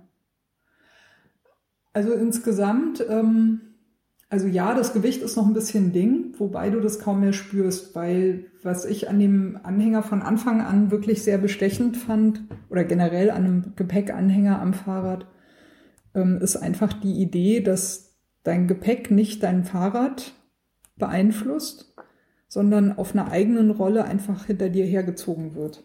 Natürlich musst du trotzdem immer noch dein Gepäck ziehen. Also ich bin mit Anhänger insgesamt auf ungefähr 20 Kilo gekommen. Also ich hatte so ja ungefähr 10 bis 12 Kilo mhm. Gepäck ähm, eingeladen. Der hat ein Fassvolumen von 70 Litern. Mein normaler Backpacking-Rucksack hat 65 Liter. Also da kann man sich schon ganz gut vorstellen, dass man ja eigentlich ganz gut so alles reinkriegt, was man braucht. Ja. Plus man kann natürlich locker auch noch Zeug oben drauf schneiden. Das ist überhaupt, das ist überhaupt kein mhm. Problem. Genau. Ähm, der ist wasserdicht, also er hat auch so einen, so einen, so einen Rollverschluss, so, den, den man, damit man ihn zumachen kann. Ähm, was gibt's noch dazu zu sagen? Ja, also die, äh, ah ja genau, und ähm, du brauchst eben kein extra Fahrrad. Das heißt also kein Reiserad, kein Fahrrad, wo du mhm. noch extra Gepäckträger äh, mhm. dran haben musst oder so. Ähm, das heißt, wenn du, äh, also wie ich in dem Fall, ich war dann irgendwann in Höxter, äh, habe dort Silke äh, besucht und wir sind dann am Tag drauf, nachdem ich angekommen war, äh, mit ihren Fahrradkumpels haben wir dann da das Weserbergland äh, unsicher gemacht und da konnte ich halt Rennrad fahren. Ja. Da hatte ich eben nicht ein Reiserad mit Gepäckträger mhm. noch dran, sondern ich hatte da mein vollwertiges Rennrad. Ja. Und das, das finde ich an dieser Kombination einfach unglaublich praktisch. Also ist es wirklich, also genauso wie die Fahrradtasche, ne, mir eben quasi so modulares Reisen äh, ermöglicht, weil ich jedes Fahrrad da reinpacken kann und dann kann ich es mitnehmen, kannst du halt mit diesem äh, Anhänger jedes Fahrrad verwenden mhm. und dein Anhänger ist halt immer dieser äh, Anhänger. So. Hört sich, also du hast ja auch Fotos gepostet. Äh, mhm. Äh, es hört sich schon, hört sich schon gut an und ist natürlich auch so, ja, ich bin, komme ja nun nicht aus dem, vom Rennradfahren und deshalb war ja auch meine, äh, mein altes Univega, dieses äh, halt so schön, äh, gut, ich habe natürlich auch gerechnet, mein Gewicht plus das Gepäck. Und wenn die dann sagen heutzutage, naja, inklusive Fahrer und Gepäck und Fahrrad 120 Kilo, naja, da war ich dann schon ein bisschen knapp dran. Und dann habe ich gedacht, Ach, vor 28 Jahren haben die da noch nicht so gerechnet. und du nimmst ja vielleicht auch noch ein bisschen ab, wenn du ständig Fahrrad fährst. Ähm, und das war halt äh, so für mich so ein bisschen diese Sicherheit, dass es halt ein Stahlrahmen ist. Ich weiß nicht warum, aber irgendwie sagt ja jeder, ja, die Stahlrahmen, die sind so, ja, so äh, haltbar und stecken irgendwie eine Menge ein. Gut, bei mir geht es auch nicht um Geschwindigkeit. Also ich war mhm. erstaunt, dass ich meine im Durchschnitt 15,4 Stundenkilometer auf der Tour gefahren bin. Ähm, das hat mir gereicht. Also ähm, das ist natürlich dann schon für Rennradfahrer, so wie äh, du äh, halt Rennrad fährst und dann diese Kombination mit dem äh, mit mit diesem Anhänger hast, das ist natürlich äh, richtig cool. Also das hört sich schon. Also ich glaube, wenn ich Rennrad fahren würde, dann wäre das auch so so ein Teil, wo ich nach gieren würde. also, also die Erwartung ist halt voll aufgegangen. Ne? Mhm. Das Ding ist wirklich, also ich bin ja früher auch mit Gepäck äh, gereist und ich weiß, wie, wie störrisch ein Fahrrad werden kann, wenn es halt mit Gepäck vollgehängt ist. Du hast daran nicht mehr besonders viel Spaß. Und mit dem, mit dem Anhänger hast du halt noch sehr, sehr viel Bewegungsfreiheit. Also du merkst schon, dass da ein Gewicht hinten dran ist. Also erstens, weil es zieht, natürlich, aber man muss ja auch irgendwie mal sein Krafttraining kriegen. Aber es Fahrrad. schiebt auch, ne? Nach runter. Es schiebt auch am Berg. Da, muss, da war ich noch ein bisschen, da war ich echt unsicher, so, ne? mhm. ne? weil ich nicht wusste, wie sich der Anhänger da hinten verhält. Und da habe ich ja auch zum ersten Mal gedacht, hm, vielleicht hätte ich doch gerne Scheibenbremsen. ja. Weil die Bremsen, die ich da habe, die sind nicht so gut an dem Fahrrad.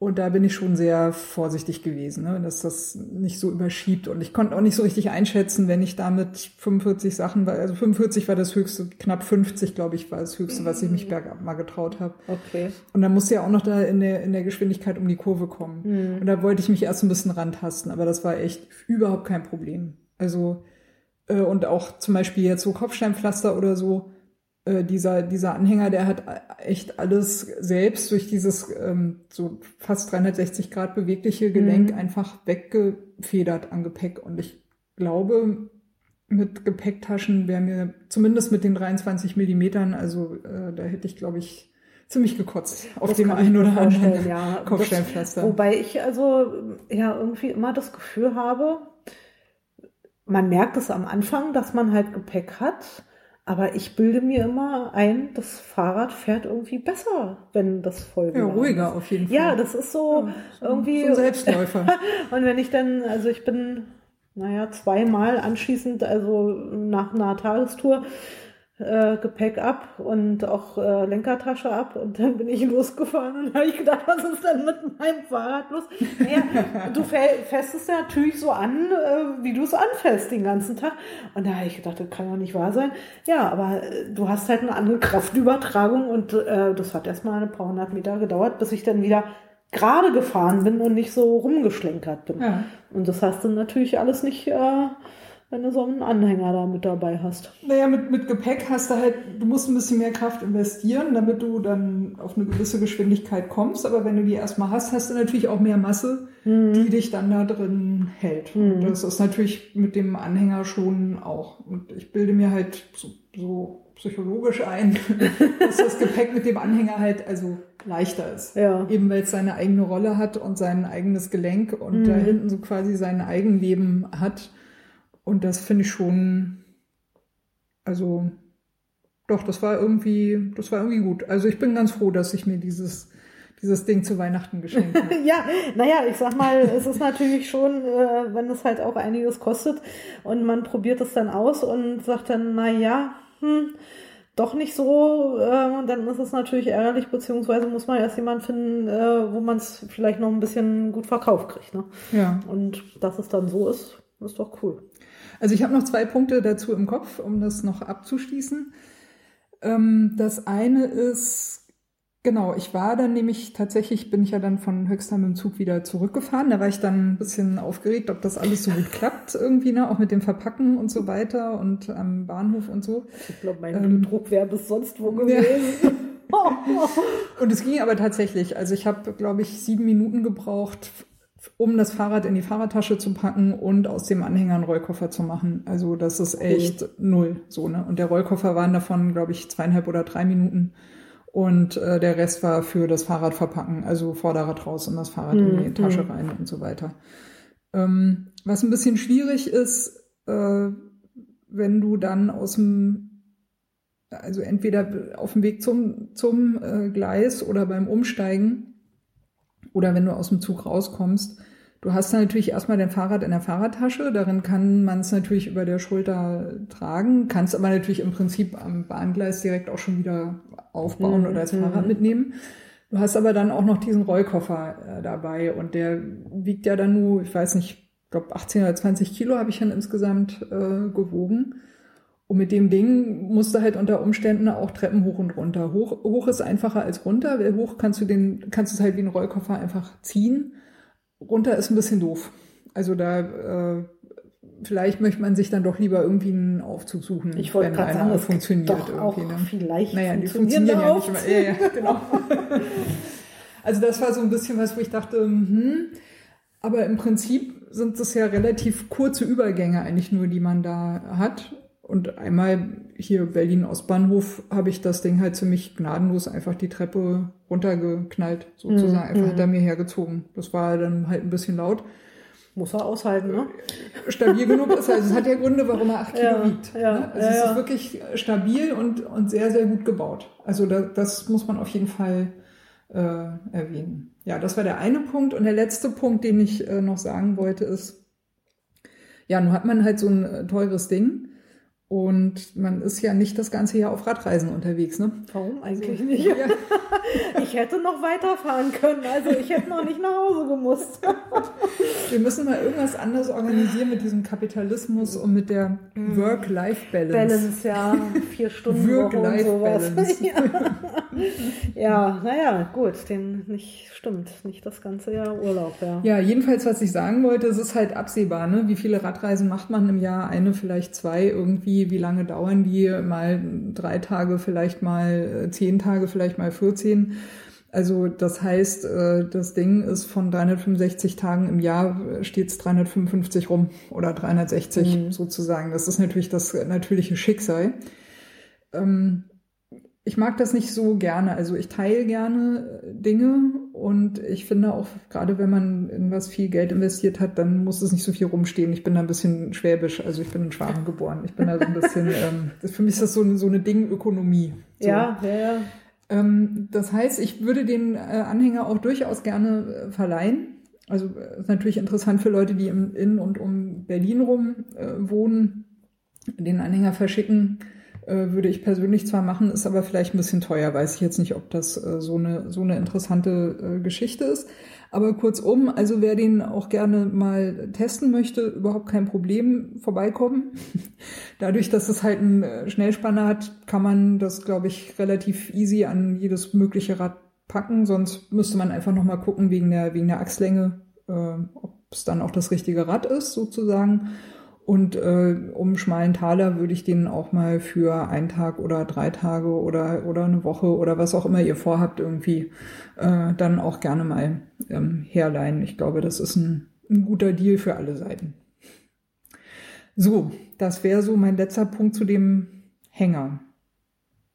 Ich glaube, ich habe alles erzählt dazu, was es zu erzählen gibt. Das hört sich zumindest vollständig an. Ja, ne?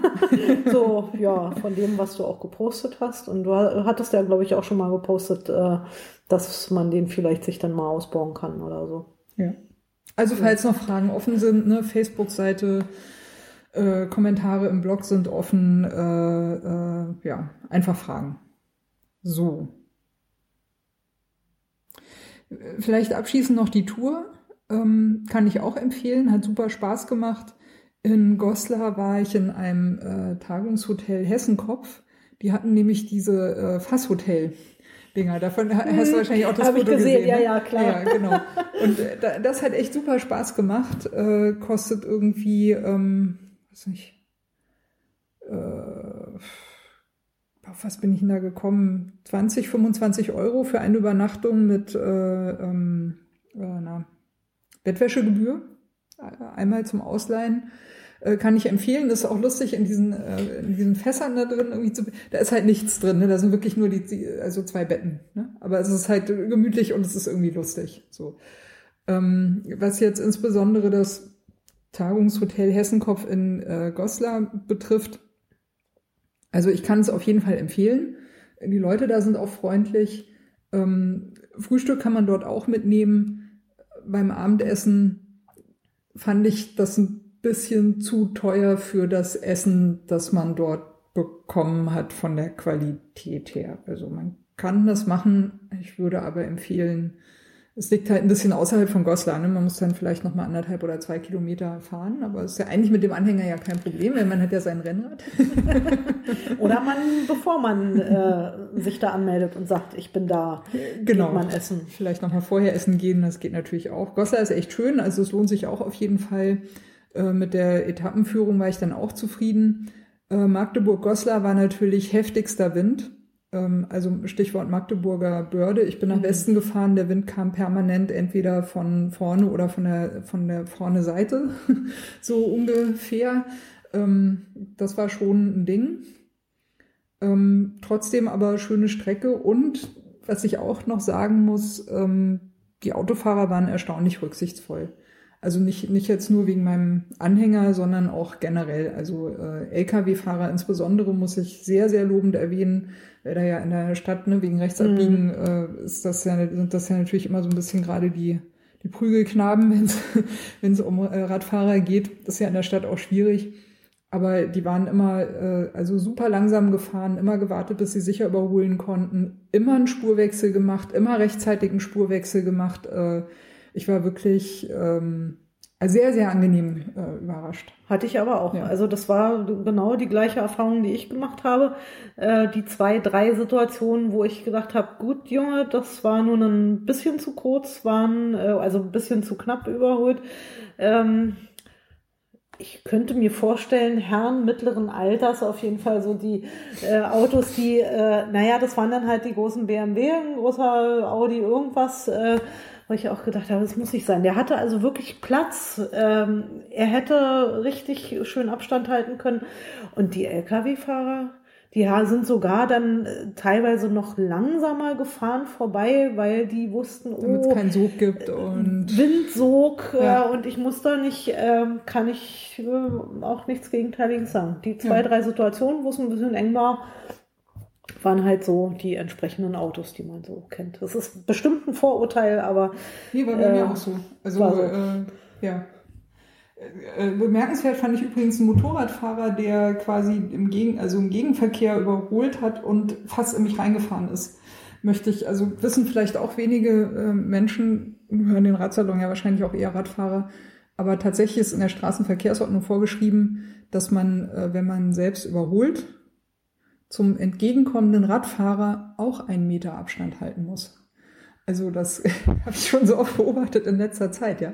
Autofahrer, die einen Radfahrer auf ihrer Spur überholen, versuchen zu dem Abstand zu halten mhm. und dann aber stattdessen in mich im Gegenverkehr reinfahren. Mhm. Nicht so prickelnd. Nee, das macht auch keinen, das macht auch keinen Spaß. Das, das von Motorradfahrern halt zu, zu erleben, fand ich, dachte ich auch so ein bisschen, ach komm, sind wir doch beide auf zwei Rädern unterwegs. Da ja. musst du doch nicht hier so einen, äh, so einen Aufriss machen. Und es geht ja nur um drei Sekunden, die du noch wartest, ne? Bis du dann vorbei bist und dann überholen kannst. Ich das glaub, ist wirklich albern. Aber solche Menschen äh, schalten äh, oder sie haben das Hirn gar nicht erst angeschaltet. Also ich bin früher auch Motorrad gefahren. Äh, ich auch übrigens mal. Ja, ja. und ähm, auch so mit, mit Freunden dann so über die Landstraßen und mit äh, zwei Übernachtungen im Harz oder so. Ähm, ich fahre auch Auto, also ich bin aber so am Wochenende halt nicht mehr so häufig wie früher. Ähm, von daher kann ich es von allen äh, Richtungen sehen und ähm, ich schüttel echt wirklich über die Autofahrer teilweise nur noch den Kopf. Ja. Ich versuche auch mich nicht mehr aufzuregen, weil ich irgendwo mal gehört habe, man soll sich nicht aufregen, dann riecht der andere sich auf und aber es ist wirklich so. Auf der anderen Seite hat man halt auch viel Fahrradfahrer, äh, die Mucks machen. Ne? Ja, auf das jeden Fall. Ja, ja. Fahrradfahrer sind keine äh, Heiligen der Straße. Nee, ne? das, äh, nur wir, ne? Wir halten uns immer an die Straße. Naja, die. Ja, ich auch an einer Strecke nicht. Da fahre ich kurz vor zu Hause über aber, den Bürgersteig. Aber nochmal, um ne, so diese Frage auch nochmal aufzugreifen, also was waren so schöne Momente in so einer Tour? Ne? Und mir ist es auch nochmal aufgefallen, also du kannst wirklich, ich meine, du hast in Deutschland meistens schöne Ecken. Also Deutschland hat landschaftlich wirklich viel zu bieten. Ähm, du kannst eigentlich mit einer Streckenwahl kaum was falsch machen. Meistens geht es irgendwie einigermaßen ganz gut. Aber was dir halt so eine Tour echt zur Hölle machen kann, sind halt Autofahrer. Also, äh, also, oder ist halt der Verkehr sozusagen. Und einfach dieses so gegenseitig ein bisschen aufeinander Rücksicht nehmen, ähm, macht so eine Tour einfach viel, viel besser. Mhm. Du kannst sie landschaftlich nicht genießen, wenn du dauernd mit äh, gestresst bist wegen dem Verkehr. Naja, das, äh, funktioniert halt nicht. Hatte ich ja hier das Glück oder also ich habe ja, mache ja vielleicht noch eine dieses Jahr. Das ist dann halt an der Ost, also die erste Etappe vom Ostseeküstenweg. Mhm. Ähm, Wo, und wo, wo geht das los? das geht in Flensburg los und die erste, äh, das sind irgendwie 455 Kilometer von Flensburg bis nach Lübeck. Und von Lübeck ist der nächste Abschnitt bis nach Aalbeck auf Usedom. Und in der Zwischenzeit gibt es sogar noch Schön. einen dritten von Aalbeck äh, nach Polen irgendwie rüber. Super. Und da hatte ich mir halt auch hier schon so ein äh, Heftlein gekauft und äh, die suchen natürlich, wenn es jetzt solche Touren oder auch, das sind ja vorhandene Touren, aber die schreiben dann auch immer Varianten mit rein. Und hier war auch irgendwo eine Variante, naja, wenn man also durch diese äh, schlechte Asphalt oder so nicht möchte, wo ich gesagt habe, nein, ich hatte genug Kopfsteinpflaster, muss ich nicht haben und ich muss auch nicht dieses eine Dorf unbedingt noch sehen. Ähm, dann kann man halt auch an der äh, Landstraße langfahren und da ist es, also zumindest in Brandenburg, meistens so, dass die halt so einen Begleitstreifen, also dass du nicht direkt auf der Landstraße fährst, sondern daneben. Ist zwar auch nicht so schön, weil du hörst trotzdem die Autos und knattern, aber dafür hatte ich dann halt keine 20 Kilometer Kopfsteinpflaster. Ja, und Das ähm, Kopfsteinpflaster in Brandenburg ist mitunter auch wirklich übel. Also das muss man ich, einfach mal sagen. ich habe wirklich irgendwann hab ich gesagt, nein, ich möchte kein Kopfsteinpflaster mehr und es kam wieder. Gut, äh, ist halt so, aber die suchen halt schon oder wenn die halt diese diese offiziellen Radwege äh, da haben, dann suchen die halt schon überwiegend Wege, wo man nicht so extrem auf den großen Verkehr da stößt. Hm. Also ich hatte einen, äh, ja, wenn da drin stand, ja, ein bisschen ungünstig zu fahren, weil an der Landstraße, da war gar nichts. Also da habe ich dann Geschenkt. schön. Genau, genau. Und der eine, und wie gesagt, diese eine Etappe, wo ich dann gesagt habe, nee, da dieses Dorf, nee, da bleibe ich schön auf der irgendeiner Bundesstraße und ähm, weil irgendwann sehen die Dörfer halt auch manchmal ein bisschen ähnlich aus. Und dann habe ich gesagt, nee, ich hatte genug. Also man hätte das wirklich mal aufschreiben müssen, wie viel Kilometer Kopfsteinpflaster man gefahren ist. Wahrscheinlich wird es gar nicht so viel gewesen sein, aber einem kommt es halt immer nur so vor, weil das ist. Ah gut, da muss man durch. Da muss man durch, ja. Im wahrsten Sinne des Wortes. Das ist so mit dem Kopfsteinpflaster. Ja. Ähm, wir haben noch zwei Fragen übrig, die ja so einen typischen Radsalon ausmachen. Die eine Frage, äh, die richtige Anzahl Fahrräder, N plus 1. Wir haben von einem äh, Univega gehört, das Ja. ein bisschen betagt ist und sich aber äh, ja, erneut bewährt hat. Ja, also ich sagen. muss sagen, ich bin Auf- sehr auf polierte Liebe. Ja, ich bin sehr zufrieden und äh, das ist wirklich äh, gut. Das muss jetzt erstmal sauber gemacht werden, äh, aber bei dem Wetter draußen hatte ich noch keine Lust und dann muss die Gangschaltung auch noch ein bisschen eingestellt äh, werden und dann. Aber also ich bin wirklich zufrieden. Auch das Geld, was ich da reingesteckt habe, mm, ist jetzt für mich nicht, dass ich sage, ach, das war jetzt umsonst. Also da freue ich mich. Das ist jetzt mein Reiserad und ja, und dann habe ich noch eins. Ein guter Reit. Guter Reit, das ist ja auch so eine alte, äh, so eine Ja. alte Marke. In den 80ern waren die voll in, ne? Na, wobei die 80er, sind, also 90er, wenn man ja. jetzt so guckt, äh, aber dann kommt es wahrscheinlich auch auf die Fahrradhändler äh, an, die sind auch ähm, wieder gut vertreten. Ja. Und das ist äh, ein Trekking? Ja, das ist so ein sagtest du, glaub 28, ich, ne? 28er, äh, 28 Zoll Trekkingrad mit Scheibenbremsen und sowas alles. Ach schon, sogar. Ja, ja, Also, also tatsächlich neueren Datums dann. Ja, ja.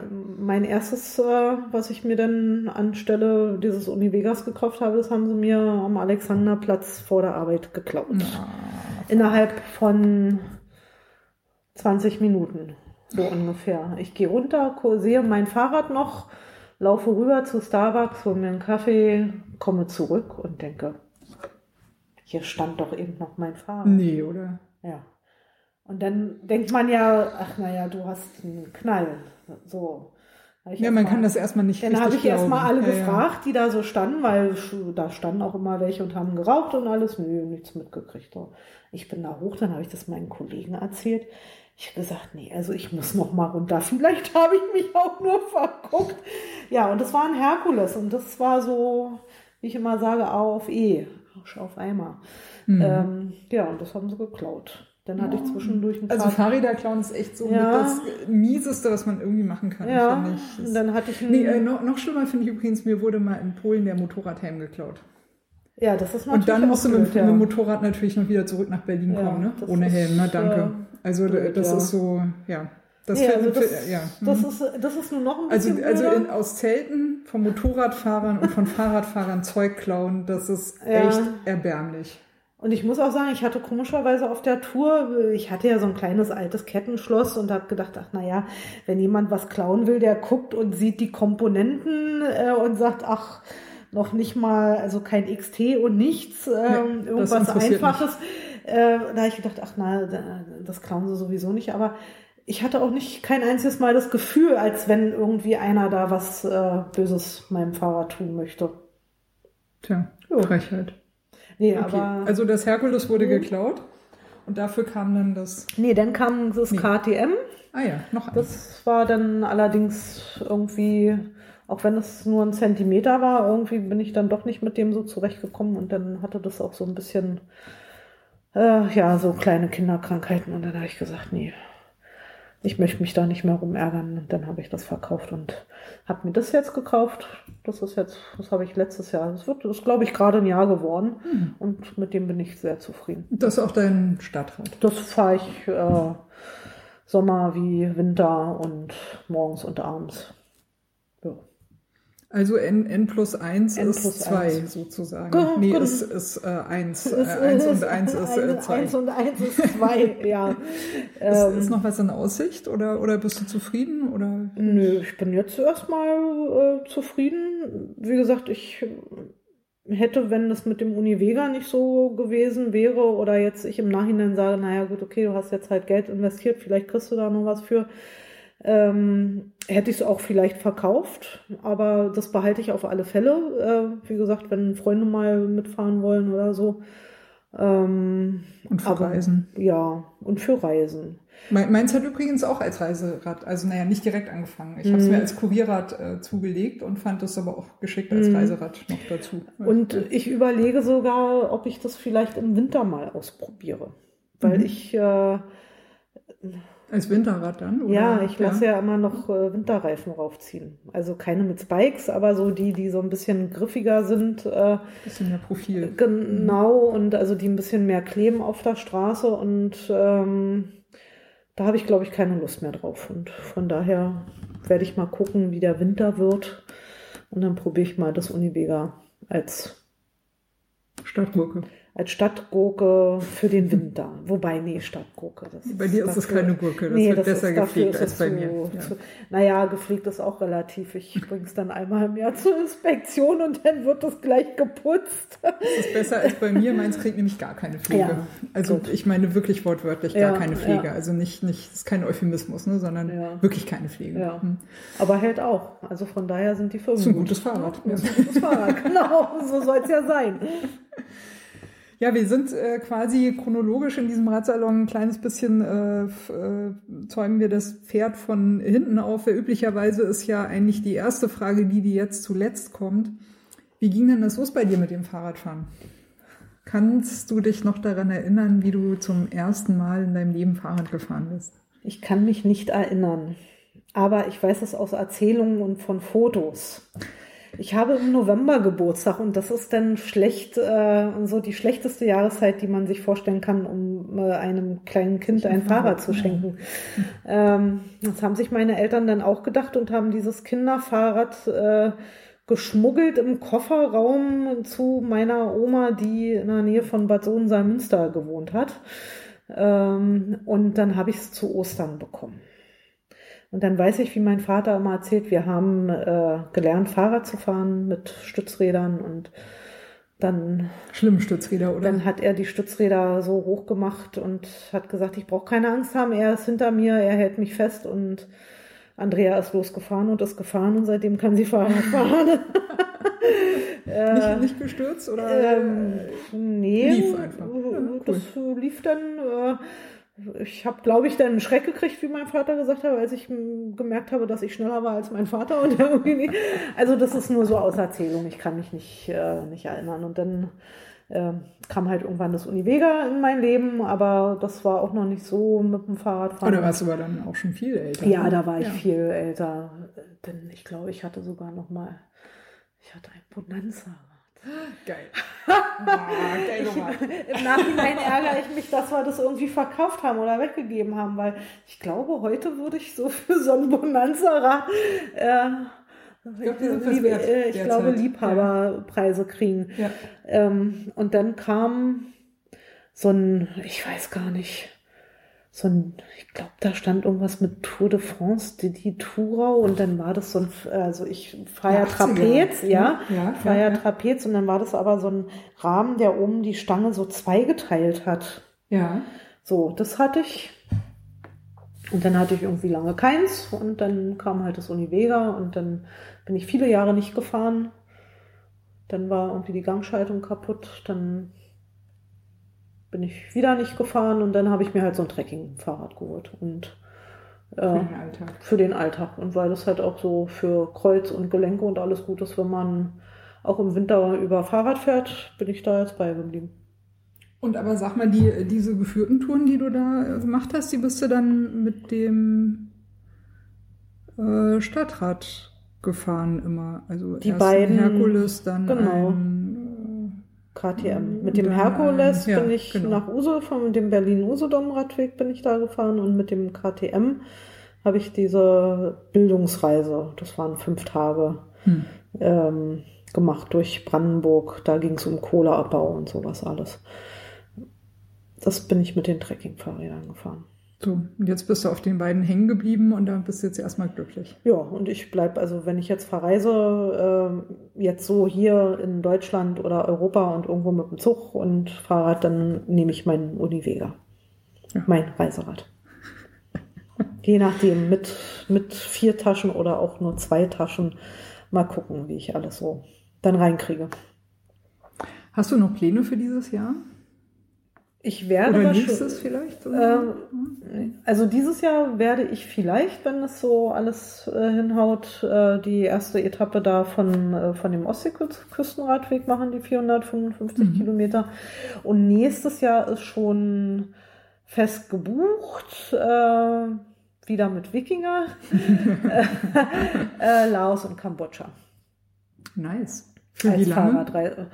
Das sind irgendwie 18 oder 19 Tage, so in dem Dreh. Na, ist ja wahrscheinlich, äh, wie machst du das dann? Der Fahrrad mit dem Flug transportieren? Nee, oder? nee, nee, da, äh, Dort einzeln. da kriegt man, das ist in dem, äh, in dem Preis, in dem Preis mit drin. Da hat man, kann man sich dann aussuchen, also kann man sagen, für die und die Größe das Mountainbike und dann Mhm. äh, kriegt man die vor Ort gestellt. Nee, äh, weil ich glaube, das ist halt, wenn du da mit deinem eigenen äh, Fahrrad da ankommst, doch ein bisschen komplizierter. Ich sag mal, gut, der Fahrradguide, der wird sicherlich auch meinen Platten wechseln. Ähm, aber nee, das ist mir, glaube ich, dann Das ist ja auch Zu kompliziert, viel, dann weißt ja, du nicht, ob dein Fahrrad ankommt, ja, ob es nicht so ich, als äh, Fluggepäck kaputt ja. geht und dieser ganze Kram. Ich Nee, meine, das, also äh, und von daher den, man sich den vielleicht Stress auch habe ich nicht. Ja. Und äh, da hat man dann halt immer vor Ort so ein Mountainbike und das sind auch äh, immer relativ gute Fahrräder. Und äh, Gepäcktransport nehme ich an. Dann, oder? Ja, ja, stimmt. ja, man hat nur, man muss nur sein Fahrrad fortbewegen und hat dann vielleicht so seinen Tagesrucksack mit bei. Und ansonsten äh, hat man einen Begleitbus. Äh, das ist, ich glaube, in Laos, Kambodscha auch so, dass man dann immer Strecken fährt und dann sich mit dem Begleitbus trifft und der fährt einen dann zum Hotel und so war es auch in Vietnam. In Thailand ist wir, sind wir ein bisschen mehr Fahrrad gefahren. Da äh, ja, aber das sind so die Sachen, das ist halt die Kombination. Man fährt halt Fahrrad und hat halt gleich noch so ein bisschen Kultur mit bei. Und das finde ich ziemlich spannend. Es hört sich auch nach einer interessanten äh, Ecke von, der, von dieser Welt an. Da, da Mhm. Auf alle Fälle.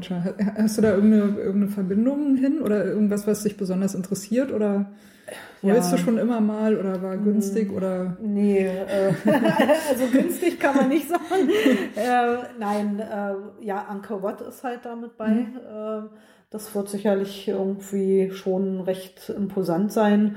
Und ansonsten hat es mit Thailand, mit, also mit Südostasien angefangen und ähm, ich habe auch gesagt, äh, erste Mal Thailand, naja, mal gucken, so schwül und äh, und ist irgendwie gar nicht so Monsun mein, vielleicht mein Klima ne? und ähm, aber es ist schon, ja, die Ecke hat schon was und von daher und dann hat sich das jetzt auch so angeboten. Letztes Jahr war ich in Vietnam und da war mal eine ganz tolle Truppe und da haben jetzt schon fünf oder sieben schon für Laos und Kambodscha gebucht. äh, noch eine Bekannte, die ich von aus äh, Thailand von der Reise kenne, die hat auch gesagt, naja, da überlege ich auch und so fügt sich das, dass man sich unter Umständen äh, halt auch wieder sieht und äh, das macht dann auch Spaß.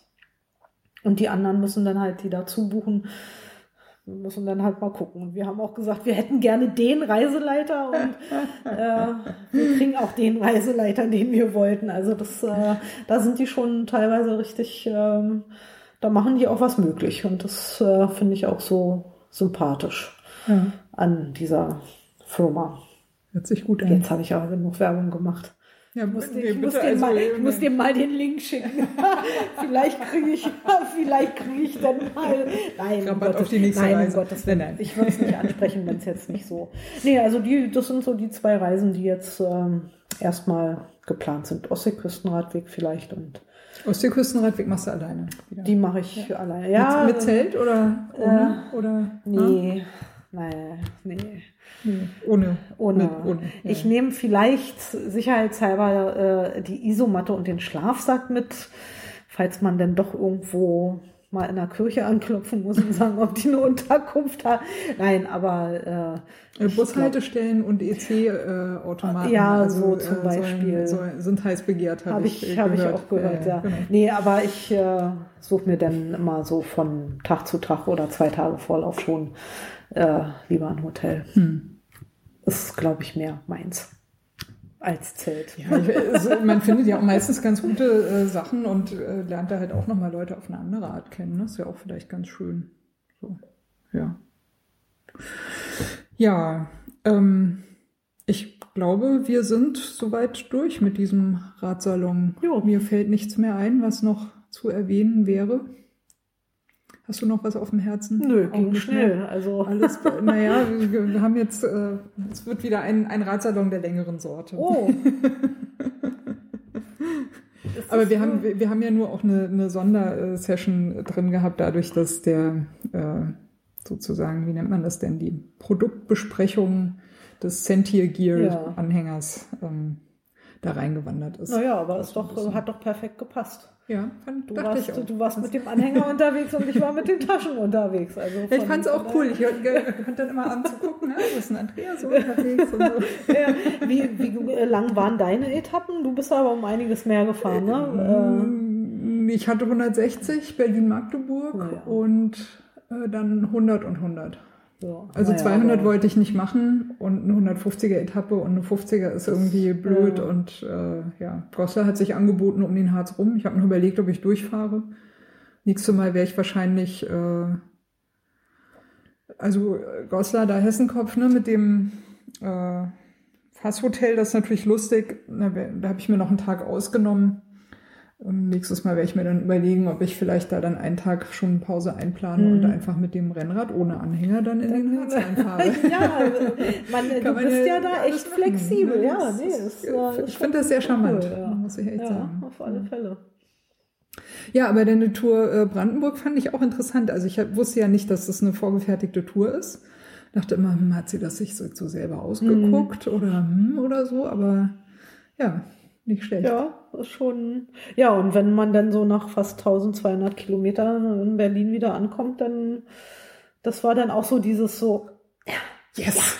ne, einer der Momente, wo er so gesagt hat, ja, habe ich geschafft. Also, ähm, aber das ist halt das, wie ich immer rangehe. Es wäre nach drei Tagen auch nicht schlimm gewesen, wenn ich nach Hause gefahren wäre. Ja. Äh, und Kommt äh, auf das Abenteuer an. Genau, und jetzt hat das geklappt mit den 15. Ja. Also, ich würde sagen, in diesem Sinne, egal was für ein Abenteuer, egal ob ihr euch das zutraut oder nicht, macht es einfach. Wenn nichts draus wird, ist es auch nicht schlimm. Man hat dann wenigstens den Spaß gehabt, das zu machen, was man gemacht hat, das zu erleben, was man erlebt hat. Ich würde sagen, wir sagen Tschüss, macht's gut. Ja, tschüss und äh, ich hoffe, es hat Spaß gemacht. Also mir hat Spaß gemacht, äh, hier mal so ein bisschen zu plauschen. Ja, geht raus Fahrrad fahren. Genau. Der Sommer ist toll. Und er bleibt auch noch. Ciao. Tschüss.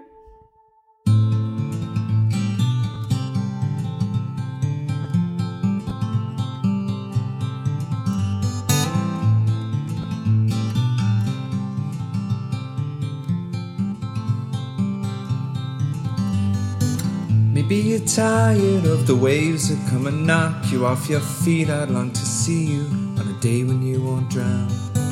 The constant dragging and deceit, your hands been tied in there to greet a life that's bounded to a world that keeps on taking every day.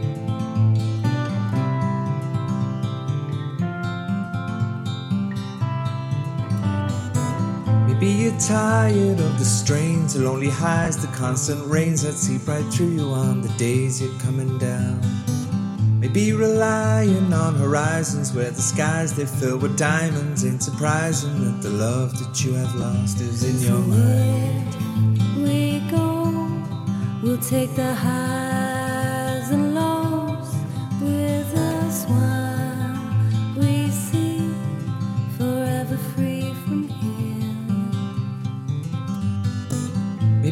tired of the waves that come and knock you off your feet. I'd long to see you on a day when you won't drown. Maybe the answer lies beneath these scattered words. They flood our streets, and now the lights without the power flicker on into the night.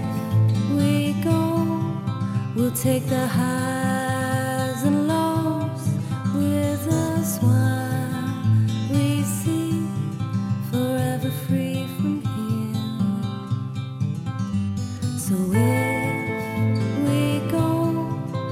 take the highs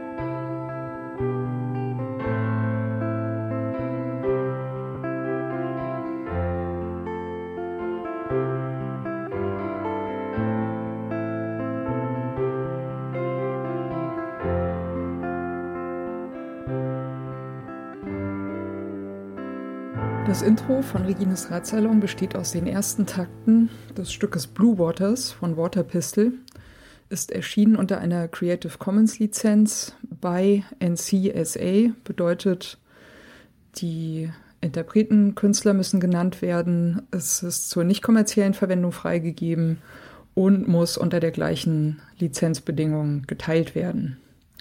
Hineingemischt in diese ersten Takte ist ein ähm, Sample, das heißt Bicycle Passing von Bescu, ist aus dem Free Sound Archive. Und zum guten Schluss haben wir am Ende noch ein Stück, das heißt Horizons, ist von der Gruppe Train Room und ist auch unter Creative Commons Lizenz erschienen, äh, mit der Bedingung bei, also die Interpreten, Künstler müssen genannt werden. Der Radsalon selbst steht auch unter einer Creative Commons Lizenz und zwar in dem Fall eine bei NC ND Lizenz bedeutet bei der Künstler Interpret muss genannt werden NC Non-Commercial, also ist zur nicht kommerziellen Benutzung freigegeben. Und ND No Derivatives, sprich es ist nicht erlaubt, äh, Stücke daraus herauszuschneiden und in anderen Zusammenhängen äh, weiterzuverwenden. Das ist mir vor allem deswegen sehr wichtig, weil ich gerne nicht möchte, dass das, was Gäste oder Menschen im Ratsalon sagen, aus dem Zusammenhang gerissen, irgendwo gesampelt und weiterverwendet werden kann.